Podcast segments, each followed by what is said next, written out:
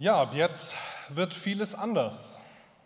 So ist ähm, vor zwei Wochen zum Beispiel eine neue Bundesregierung äh, bei uns angetreten. Vielleicht auch genau mit äh, diesem Hinweis, mit dieser Idee, mit diesem Motto. Und ähm, wenn wir sowas hören, dann lässt uns das, denke ich, aufhorchen, oder? Wenn jemand sagt, ab jetzt wird vieles anders. Ich weiß nicht, wer von Ihnen und euch vielleicht früher den Satz gehört hat, Ab heute werden hier aber ganz andere Seiten aufgezogen. Und dann gehen wir ja in so eine Beobachterrolle und sagen, na, das schauen wir uns mal an. Ob da jetzt nur so große Töne gespuckt werden oder ob jetzt auch wirklich was kommt, ob jetzt wirklich was verändert wird, was neu wird. Wir schauen dann ganz genau hin. Ich weiß nicht, ob ihr die Medien verfolgt habt, so in den letzten Wochen. Die tun das ja. Die Zeitungen und Nachrichtensender scheinen aber jetzt nicht auf das zu gucken, was neu wird, sondern die gucken scheinbar eher auf das, was sich gar nicht ändert. Also die sind da sehr kritisch gerade mit ihrem Blick. Der Kanzler und die Außenministerin besuchten zuerst unser Nachbarland Frankreich, wie die letzten vor ihnen auch. Nichts Neues. Die Reise geht zuerst nach Frankreich. Die Außenministerin von den Grünen ist dabei nicht etwa mit dem Zug nach Paris gefahren oder etwa getrampt per Anhalter. Nein, sie ist wie selbstverständlich ins Flugzeug nach Paris gestiegen. Das wird ihr natürlich sofort angekreidet. Sie hätte doch, also Corona hat uns ja einiges beigebracht, auch mal so als Antrittsbesuch eine Videokonferenz machen können. Das wäre doch mal nachhaltig und ökologisch gewesen, einfach mal per Video zu sagen, hallo, ich bin die Neue, hier bin ich. Zur Übergabe der Ministerurkunden und zur Ernennung der Ministerinnen und Minister beim Bundespräsidenten fahren alle wie selbstverständlich mit ihrer Dienstlimousine, auch die Grünen. Okay, zur Ehrenrettung der Landwirtschaftsminister, der hat sich aufs Fahrrad geschwungen. Also was uns diese kleinen äh, Anekdoten zeigen sollen, ist offensichtlich braucht es auch immer ein bisschen, bis sich so wirklich was ändert, bis so wirklich etwas neu wird, auch wenn es schon groß angekündigt ist, das dauert ein bisschen. Und dass ein großer, wirklich großer Neubeginn erstmal ganz klein anfängt, das lesen wir schon in der Bibel. Dort beginnt das Neue Testament mit der Geburt zweier besonderer Kinder. das eine besondere Kind, ich denke, da werdet ihr in den kommenden Gottesdiensten noch von hören, schauen wir auf das tatsächlich erste Kind, das auch hier angekündigt wurde und wird. Schauen wir auch auf das, was seit der Geburt dieser beiden Kinder anders ist. Über die Geburt von Johannes dem Täufer lesen wir im ersten Kapitel des Lukas-Evangeliums. Und ich muss kurz fragen, hat der Johannes, ähm, bei uns macht er nämlich die Ankündigung der Geburt des Johannes heute in Niendorf, hat er das bei euch schon getan? Kurze Frage, nein. Also es, hat er schon gepredigt drüber? Genau, Am, im Tempel, wie der Engel ihm erscheint. Habt ihr schon gehört? Genau. Und dann wisst ihr also jetzt, wie es weitergeht, aber das ist gut zu wissen, da gehe ich gleich nochmal drauf ein. Also lesen wir im ersten Kapitel des Lukas-Evangeliums jetzt einmal gemeinsam, wie dieses Kind, das durch den Engel auch Zacharias angekündigt wurde, wie dieses Kind geboren wurde. Genau. Als für Elisabeth die Zeit der Entbindung gekommen war, gebar sie einen Sohn. Die Nachbarn und Nachbarinnen und die Verwandten hörten es und freuten sich mit, dass Gott so großes Erbarmen mit ihr, also mit Elisabeth, gehabt hatte. Als das Kind acht Tage alt war und beschnitten werden sollte, kamen sie alle dazu. Sie wollten das Kind nach seinem Vater Zacharias nennen. Aber die Mutter sagte, nein, er soll doch Johannes heißen. Sie wandten ein, warum denn? In deiner ganzen Verwandtschaft gibt es doch niemanden, der so heißt. Und sie fragten den Vater, also Zacharias, der noch stumm war durch seine Begegnung mit dem Engel. Sie fragten den Vater durch Zeichen, wie denn der Sohn heißen solle. Und Zacharias ließ sich eine Schreibtafel geben und schrieb, er heißt Johannes. Und sie wunderten sich alle. Im selben Augenblick konnte Zacharias widersprechen, äh, widersprechen und sofort fing er an, Gott zu preisen. Da ergriff alle, die aus der Nachbarschaft gekommen waren, ehrfürchtiges Staunen. Und im ganzen Bergland von Judäa sprachen die Leute über das, was geschehen war. Alle, die davon hörten, dachten darüber nach und fragten sich, was wird wohl aus diesem Kind einmal werden? Denn es war offensichtlich, dass der Herr mit Johannes etwas Besonderes vorhatte. Ich weiß nicht, ob äh, euch diese Geschichte über die Geburt des Johannes so geläufig ist. Als ich sie gelesen habe, habe ich gemerkt, Mensch, der Text kommt gar nicht so oft vor. Und ich habe einen ersten spannenden Gedanken mitgebracht. Was lesen wir hier eigentlich? Hat das hier vielleicht mit einem Bruch der Tradition zu tun? Erinnern wir uns ähm, an diese Ankündigung ähm, der Geburt des Johannes. Vielleicht habt ihr die Geschichte noch so im Hinterkopf. Da kommt, also der, der Zacharias ist im Tempel als Priester. Er und seine Frau gehören einer äh, gehören bekannten und traditionsreichen Priesterfamilien an. Schon Jahre, vielleicht sogar Jahrhunderte lang, Jahrhunderte lang haben sie ihren Dienst am Tempel getan. Und im Gegensatz zu den katholischen Priestern ist es den äh, levitischen Priestern im Tempel erlaubt gewesen, zu heiraten, Kinder zu haben. Diese beiden hatten keine Kinder, sind schon sehr alt und betagt. Und was mich an dieser Ankündigung äh, der Geburt von Johannes durch den Engel so beeindruckt ist, der, Johann, äh, der Zacharias, der geht an den Tempel, der tut wie selbstverständlich seinen Dienst. Vielleicht habt ihr noch im Hinterkopf, da wird sogar erzählt, wie das losgeworfen wird. Das Los fällt auf Zacharias. Er macht dieses Räucheropfer. Es ist ein alltägliches Opfer. Das wird jeden Tag am Tempel gemacht oder wurde damals jeden Tag am Tempel gemacht. Also es ist eine stinknormale alltägliche Aufgabe. Zumindest für einen Priester. Für uns ist das ungewöhnlich. Aber das ist so wie bei euch Zähneputzen morgens nach dem Aufstehen. Das ist, das ist einfach drin. Und mich begeistert an dieser Erzählung so, dann kommt da plötzlich dieser Engel und ich kann mir bildlich vorstellen, wie Zacharias, das steht auch da, er erschrickt. Was ist denn jetzt los? Und dann bekommt er diese Ankündigung, dass er und seine Frau einen Sohn bekommen sollen. Total absurd. Im hohen Alter. Wir erinnern uns an Abraham und Sarai, die auch, wo eigentlich allen klar war, die können gar keine Kinder mehr bekommen, die sind viel zu alt. Und das ist bei den beiden, das war bei den beiden genauso. Und da hinein spricht der Engel, euch wird noch ein Kind geboren und er soll dem Messias den Weg bereiten, dieses Kind. Und dieses Kind soll Johannes heißen, sagt der Engel auch schon. Und damit sind wir bei dem, was wir gerade gehört haben. Dieses Kind wird tatsächlich geboren. Alle freuen sich mit über diese Gnade, die Gott da hatte mit Elisabeth, dass sie noch ein Kind bekommen hatte, damals für Frauen enorm wichtig, tatsächlich auch ein Kind zu bekommen. Das war eine, eine Frage der Ehre damals.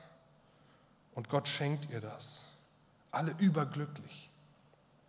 In Corona-Zeiten kommt uns das fremd vor, weil ähm, da kommen plötzlich alle Nachbarn, Freunde, Verwandte kommen und wollen das Kind sehen. Ist ja heute eher anders. Also äh, ich weiß, von mir selbst und auch aus meinem Freundeskreis, dass da die Paare heute auch sehr zurückhaltend sind. Da heißt es dann, nein, wir wollen der Mutter und dem Kind erstmal Ruhe zusammen gönnen. Also ich weiß nicht, wer von euch äh, schon Großeltern geworden ist, ähm, Großvater oder Großmutter, äh, das ist dann so ein bisschen hart heute. Ne? Also weil die Kinder sagen erstmal so, nee, ihr bleibt erstmal zu Hause. Und damals war das ganz anders. Alle stürmen ein auf diese Familie, alle wollen das Kind sehen. Und was ich richtig schlimm finde, die mischen sich total in diese Namensgebung ein. Ist euch das aufgefallen? Also da reden alle mit, wie dieses Kind heißen soll.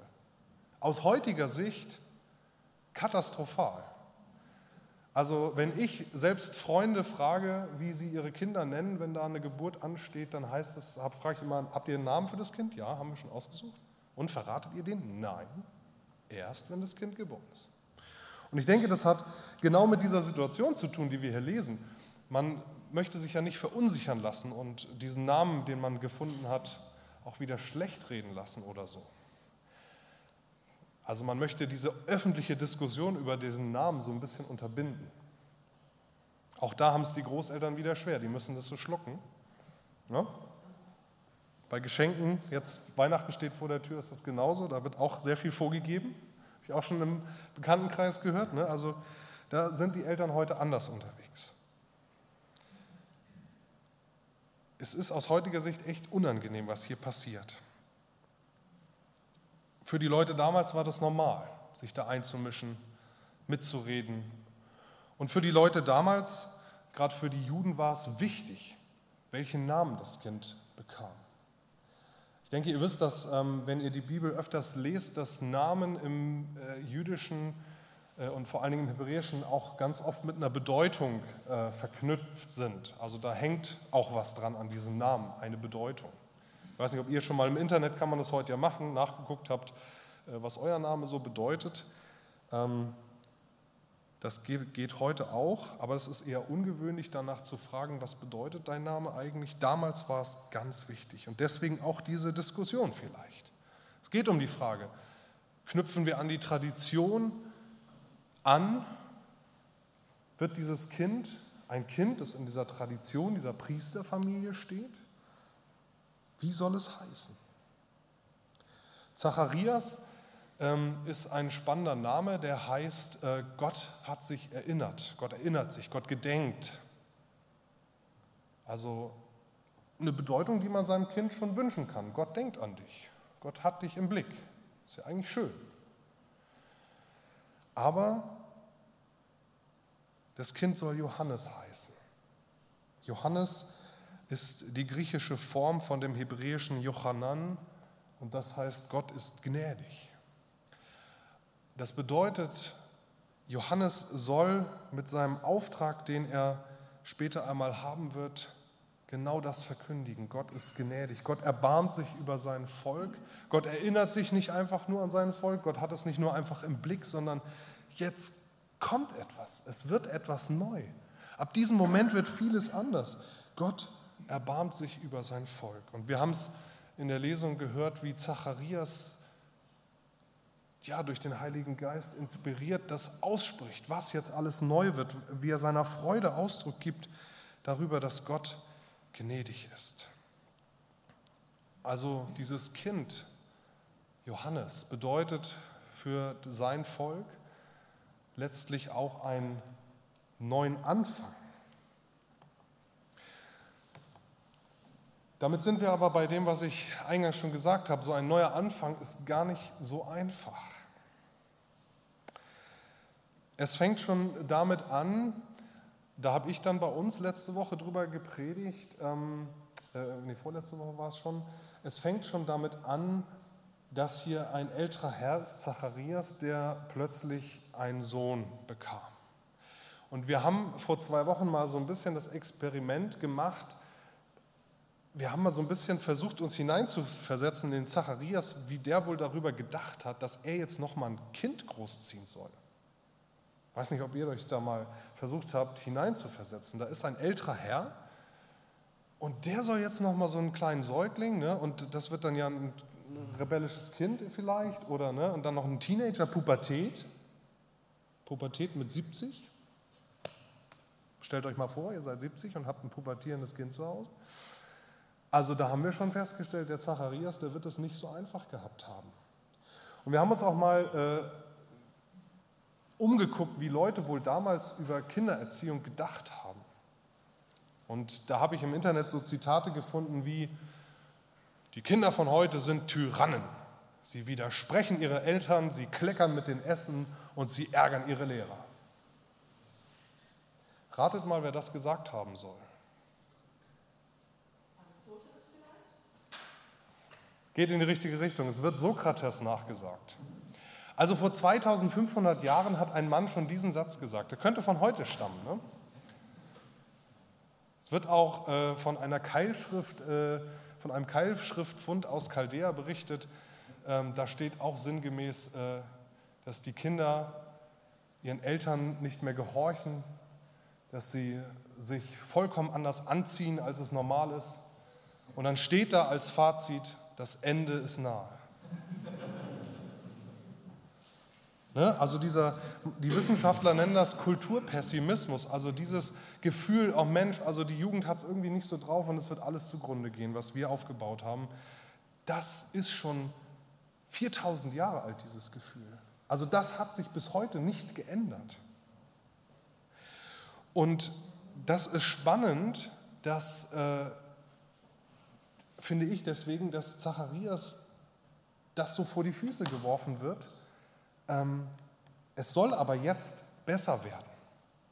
Also dieses Gefühl ist so, also in der Zukunft, da ist eigentlich nicht mehr viel zu holen. Da, also ja, wenn wir so in die Zukunft blicken, da haben wir vielleicht eher Sorgen, Ängste, Nöte. Was wird wohl kommen? Geht es so weiter? Und Zacharias kriegt gesagt, es geht weiter und es wird noch besser in der Zukunft.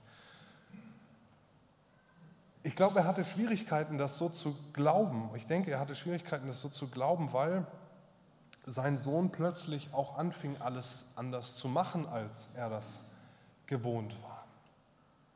Der Johannes, wir haben es aus der Lesung gehört, hat in der Wüste gelebt. Stellt euch einen Sohn einer Priesterfamilie vor, die jahrhundertelang vielleicht sogar schon am Tempel in Jerusalem ihren Dienst getan hatte und der Sohn dieses Priesters, der geht in die Wüste.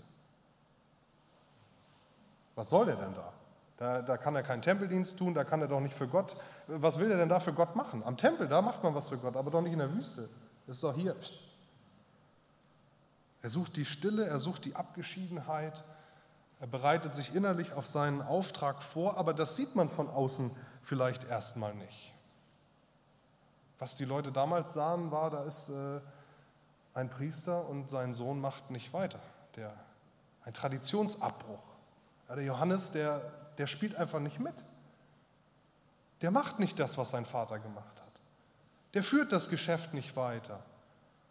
Der knüpft nicht an an die Tradition, sondern der macht es vollkommen anders. Warum? Was soll das?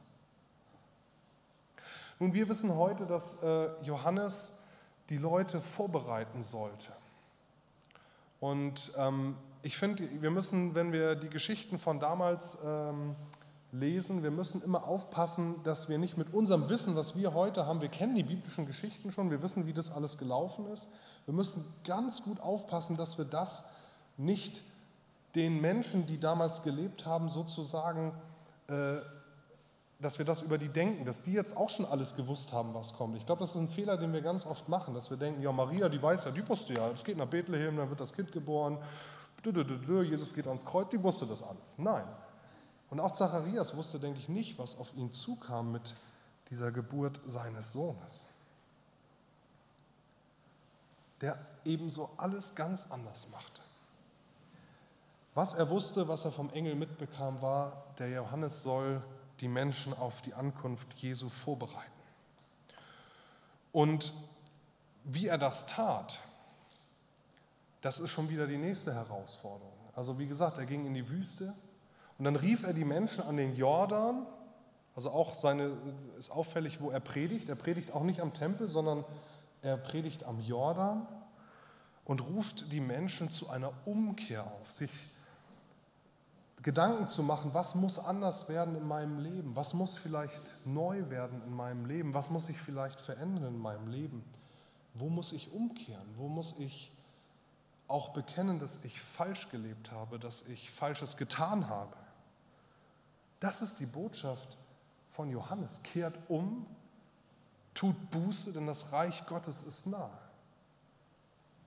Und Johannes, das wissen wir, deswegen heißt er der Täufer, tauft Menschen auf, auf diese Buße, auf diesen Neuanfang. Also die Taufe war damals zu Johannes Zeiten ein Zeichen dafür, dass ein neues Leben beginnen sollte dass man ab jetzt anders leben wollte als vorher. Dass man sich von dem, was man falsch gemacht hat, reinwaschen wollte, loslösen wollte und jetzt anders und neu in die Zukunft gehen wollte. Das war die Botschaft des Johannes. Und wo ich so beeindruckt bin und ähm, mich frage, ob die Leute nicht damals auch da Schwierigkeiten mit hatten, war, Johannes und auch Jesus später waren ja eigentlich junge Kerle. also so im Alter, in meinem Alter, 30 Jahre ungefähr, als sie gepredigt haben, als sie mit dieser Botschaft auftraten, kommt, tut Buße, denn das Reich Gottes ist nah. Und ich habe mir so gedacht, wie haben die Leute das wohl aufgenommen? Da waren ja auch Ältere. Da waren ja auch Männer und Frauen, die hatten schon viel Lebenserfahrung. Die wussten, wie das Leben läuft. Und die hören jetzt diese beiden Männer predigen, kehrt um, tut Buße, denn das Reich Gottes ist nah. Ändert was in eurem Leben. Ihr habt vorher falsch gelebt. Ihr müsst eure Sünden bekennen. Ihr müsst euch reinwaschen lassen. Also ich habe mir gedacht, die haben nicht Juhu geschrien. Die haben nicht äh, gesagt, Mensch, schaut mal, Jesus, Johannes, die entwickeln sich ja prächtig, ne, vorbildlich, so erfolgreich in dem, was sie tun. Nein, die haben den Leuten richtig auf die Finger gehauen. Das hat wehgetan, was die gesagt haben. Nämlich, ihr habt bisher falsch gelebt, ihr müsst euch ändern. Das haben Jesus und Johannes ihren Leuten gesagt. Ihr braucht einen neuen Anfang. Ich finde es heftig. Ich finde es echt heftig. Weil wir haben das vielleicht gerade vor Weihnachten gar nicht so im Kopf, was eigentlich aus diesen beiden Kindern wurde. Wir schauen eher auf die Geburt, wir freuen uns daran, dass wir an unsere Traditionen sozusagen anknüpfen können. Wir wollen, dass alles kuschelig und fein ist, aber die Botschaft, die eigentlich auch mit der Geburt von den beiden einhergeht, die ist heftig. Und die Botschaft zeigt eben auch, dass äh, so ein neuer Anfang Zeit braucht. Also aus den beiden Kindern, aus den beiden Babys, aus den beiden Neugeborenen, um die es jetzt im Advent geht, musste ja, mussten ja auch erstmal diese Männer werden. Schon alleine das dauerte Zeit. Und ihre Entwicklung musste auch erstmal von den Eltern, aber dann auch von den Menschen um sie herum verstanden werden. Was wollen die beiden eigentlich? Was wollten sie was wollen sie uns bis heute sagen? Ich hatte schon erwähnt, äh, auch Jesus äh, hatte nicht unbedingt ein ruhmreiches Leben aus heutiger Sicht. Ähm, also irdisch gesehen, menschlich gesehen, hat es mit 33 geendet, sein irdisches Leben. Er hatte keine Frau, keine Kinder, keine Familie, kein Haus, kein Geld. Johannes genauso. Zwei Alleinstehende mit einer komischen Botschaft, die mit abgelumpten Klamotten durchs Land laufen und irgendwelche irren Sachen erzählen. Würdet ihr solchen Leuten heute vertrauen, wenn die bei euch an der Türe klingeln? Nee, ne? Ist schon schwierig, wenn man sich das mal vorstellt. Also, wie sollten Leute darauf kommen, dass die aber genau das Neue, was wir heute in unserem Glauben als wichtig und richtig erkannt haben, wie, wie sollten die Leute damals erkennen, dass das daraus wird? Das braucht Zeit. Sie mussten es erstmal verstehen, was, was da eigentlich passierte mit den beiden, was die eigentlich sagten, was die eigentlich wollten. Und ich finde diese, äh, diese Uhren, ich weiß nicht, wer von euch äh, auch da so ein bisschen begeistert ist, ich finde diese Uhren spannend, diese Taschenuhr, die man da sieht. Es gibt ganz viele Uhren, die haben äh, ein geschlossenes Ziffernblatt, da kann man nicht ins Innere gucken. Ich finde die Uhren schöner, wo man reingucken kann, was da drinnen passiert. Die finde ich ganz faszinierend. Und bei uns Menschen ist es genauso. Ähm, wir haben auch so ein Ziffernblatt, so ein geschlossenes. Und wenn Leute da drauf schauen, dann sehen sie, die Uhr tickt und da bewegt sich was. Aber was innen drin passiert, das sehen nur die wenigsten, vielleicht gibt es sogar niemanden, den wir da reingucken lassen. Es ist aber wichtig, denke ich, dass wir auch auf das schauen, auch selbst auf das schauen, was bei uns innerlich sich bewegt, was bei uns innerlich ähm, vielleicht auch neu wird, was bei uns innerlich sich tut. Denn Neues, auch in unserem Leben, beginnt vor allen Dingen innen drin. Äußerlich bemerken wir vielleicht irgendwann Veränderungen, aber ich denke, jede Veränderung fängt innen drin an. Spannend ist, was der Apostel Paulus uns dazu sagt. Er sagt, werdet nicht müde, denn wenn auch der äußere Mensch verfällt, also das ist ja eine Wahrheit, die merken wir alle, äußerlich wird es nicht besser, wird es nicht neu. Wenn auch unser äußerer Mensch verfällt, so wird doch der innere von Tag zu Tag erneuert, schreibt Paulus. Und ich lade euch dazu ein, dass ihr gerade das, was wir jetzt an Weihnachten feiern und bedenken, dass ihr das ganz tief reinlasst. Und dass ihr euch fragt, was hat das mit mir und was hat das mit heute zu tun, was damals passiert ist? Und was kann es bei mir und was soll es bei mir vielleicht auch wieder verändern? Und scheut euch nicht, wenn Schwierigkeiten bei dieser Veränderung auf euch zukommen. Viele von uns denken ja dann auch, ja, wenn es schwierig wird, dann war es nicht gut. Dann hat es sich nicht gelohnt. Aber Neues braucht eben Zeit. Wenn euch dann da etwas auffällt, wo ihr sagt, das muss ich ändern, das soll ich vielleicht auch ändern, dann mache ich euch Mut, bleibt dran. Geht dem nach. Und es ist ein Kampf. Wir, wir merken es vor allen Dingen an den äh, neuen und guten Vorsätzen fürs neue Jahr. Kommt ja auch bald. Also in, in weniger als zwei Wochen ist dieses Jahr auch schon wieder zu Ende. Ich weiß nicht, ob manche von euch sich gute Vorsätze schon überlegen oder machen. Und wir kennen das, dass die genauso schnell wieder weg sind, wie sie da waren vorher. Das hat genau mit, diesem, mit dieser Macht der Gewohnheit, die wir kennen, zu tun. Das hat damit zu tun, dass Neues Zeit braucht. Und das sind wir gar nicht so gewohnt. Wir wollen, wenn etwas neu wird, eigentlich schnelle Ergebnisse. Das muss, muss, man muss das schnell sehen, das muss schnell Erfolge bringen, zack, zack, zack, sonst war es nichts. Aber Neues braucht Zeit auch in unserem Leben. Ich habe äh, von einem Pastorenkollegen mal zu hören bekommen, der hat äh, so eine lustige Anekdote erzählt, wie er zum Marathonlaufen gekommen ist. Eigentlich durch eine vorlaute Wette. Er hat gesagt, so schwer kann das ja gar nicht sein. Also er hätte sich jetzt selbst nicht als Sportmuffel bezeichnet, vielleicht auch nicht als ganz sportlich aktiv, aber er war aktiv und hat sich gesund gefühlt und fit gefühlt und meinte, so schwer kann das ja wohl nicht sein. Und er hat erzählt, wie seine Freunde ihn darauf festgenagelt haben und gesagt, ja, dann mach doch mal. Und dann hat er angefangen zu trainieren und er hat erzählt, dass sein Körper ihn angeschrien hat. Bist du bescheuert? Was machst du da eigentlich? Das ist nicht, das sind wir nicht gewohnt. Das ist, das ist, das ist neu für uns. Aber das ist nicht gut. Das fühlt sich auch nicht gut an. Hör auf damit. Setz dich wieder auf die Couch und nimm dir eine Cola. Das ist gut für dich. Geh ins Büro. Geh an deinen Schreibtisch. Das kennen wir. Aber doch nicht dieses oh, und laufen und, oh, und der, oh, immer wieder einen Kilometer weiter. Und das war anstrengend. Und wir merken das, wenn wir was Neues wollen, dann braucht es diesen, diese Mühe manchmal, diesen Kampf.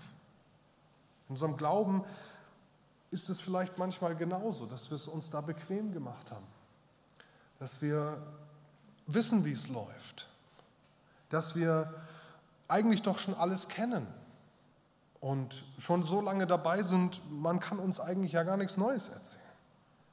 Aber vielleicht müssen wir uns auch mal wieder aufmachen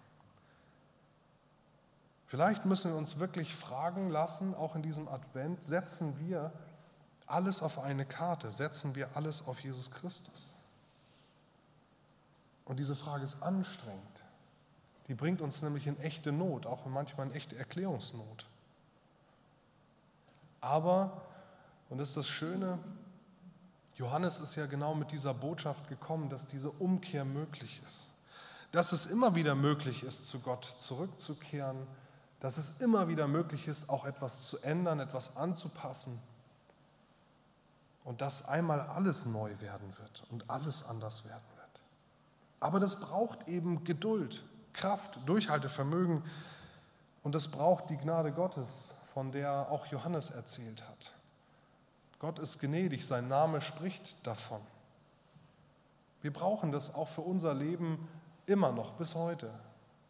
Wir brauchen das, dass wir uns das sagen lassen. Gott, ich habe was falsch gemacht und danke, dass du gnädig bist und mir das vergibst. Und darum lohnt sich auch jeder Anfang in unserem Leben immer und immer wieder. Es lohnt sich wirklich. Und ich kann euch auch in diesem Advent nur dazu einladen und dazu ermutigen, vielleicht zu sagen, ab heute wird, vielleicht nicht vieles, aber ab heute wird es auch wieder anders. Ich fasse das immer noch mal gerne zusammen. Wir erleben das. Wir kommen von irgendwo her und wir gehen auch immer irgendwo hin. Und wirklich erneuern kann sich bei uns eigentlich nur, denkt an diese Uhr mit dem inneren Getriebe, kann sich nur unser Sinn, kann sich nur unsere innere Einstellung. Und bei dieser Veränderung kommt es auf das, beziehungsweise auf den an, auf den wir unser Denken, Sehen und Handeln immer wieder neu ausrichten. Und möge also Jesus Christus bei diesem Prozess stets unser Anfang und unser Ziel sein. Amen. Ich lade euch ein, dass wir gemeinsam singen, dass wir uns bei dem nächsten Lied genau darauf einstellen, dass dieser Jesus Christus nicht nur der ist, der geboren ist, sondern auch der ist, der uns mit offenen Armen erwartet, immer wieder, jeden Tag neu, dass er derjenige ist, der sich wünscht, jeden Tag wieder neu in dein Leben zu kommen, in unser Leben zu kommen.